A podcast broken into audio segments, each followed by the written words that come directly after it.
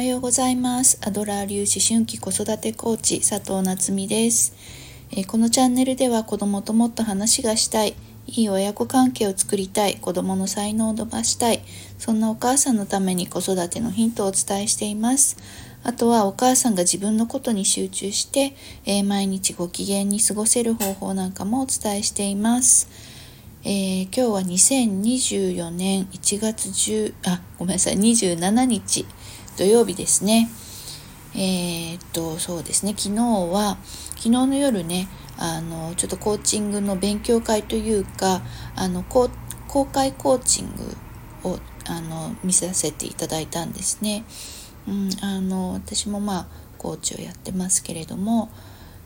やっぱりねあの他の方のコーチングを見て学ぶことが多いので、うん、あの昨日もね、えー、以前、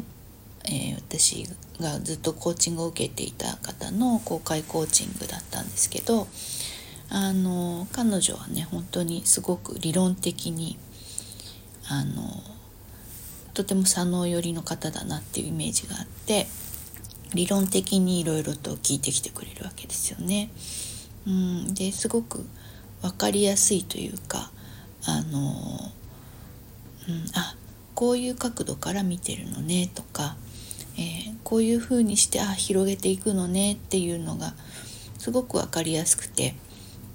あのとても参考になったし勉強になりました。ね、で、まあ、コーチってね人なのでもちろんねあの相性ってあると思うんですよね。うん、私もあのコーチング受ける時はやっぱり体験コーチングを受けてあこの人とだったら楽しく話ができるとかあこの人の声のトーンあんまり好きじゃないなとかいろいろあるんですよね。にあのやっぱり感覚的にこう合う合わないって。その人がいい悪いじゃなくって自分の感覚とその人が合うっていうね。あの合う合わないっていうのはあると思うので。特にマンツーマンで話したりするのでねあのすごく重要だなと思っています。うん、でやっぱりそれぞれコーチのスタイルっていうのもあるしね、うん、だからあのそのスタイルが自分に合ってるかとか、まあ、特にコーチング学んでたり教えたりもしているのであの、まあ、見え手の内が見えるというか ごめんなさい、うん、だからあこういう手法を使ってるんだなとかいろいろ考えたりもしちゃうのでごめんなさい。そこが合う合わないっていうのはねすごく気になったりするわけです。うん、でまあ自分もいろんな方のコーチングを受けてみるっていうのも、えー、チャレンジしていてやっぱりね自分のやり方だけに凝り固まってしまう。と良くないのでいろんな方のコーチングを受けてああこういうかこういうふうにやるとこういう感じになるんだなっていうふうに自分も感じながらですね、えー、コーチングを受けたりしています。うん、あとそうあのやっぱり私のコーチングを受けたいと思った方にも一度体験コーチングを必ずしてあの受けていただいてるんですね。それはやっぱりお金を払う払っていただく以上ですね満足していただきたいというのがあって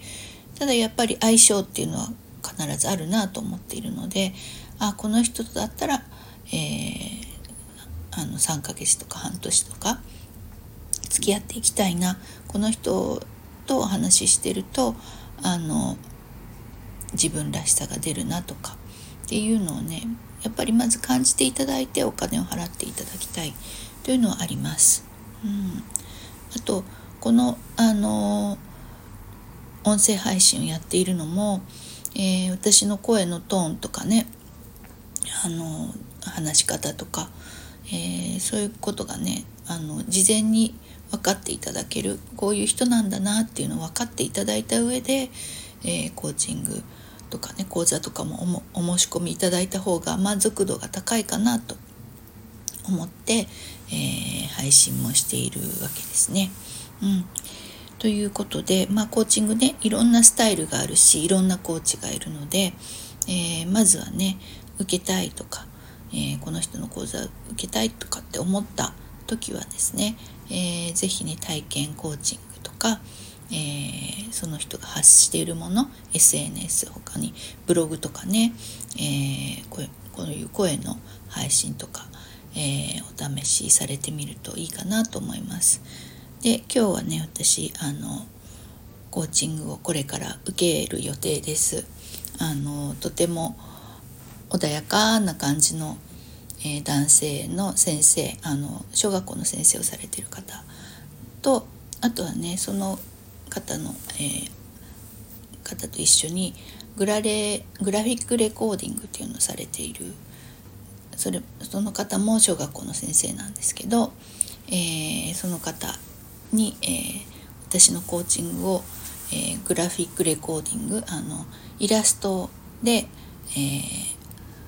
メモを取ってくださるんですけどねそれを、え書いていただくっていうセッションを受けるんですね。そうなんかそのうーんなんだろうなそのグラフィックレコーディングで残るっていうのもすごくいいですしコーチのねブッチっていうコーチなんですけどコーチのなんかほわんとした感じもあの好きでですね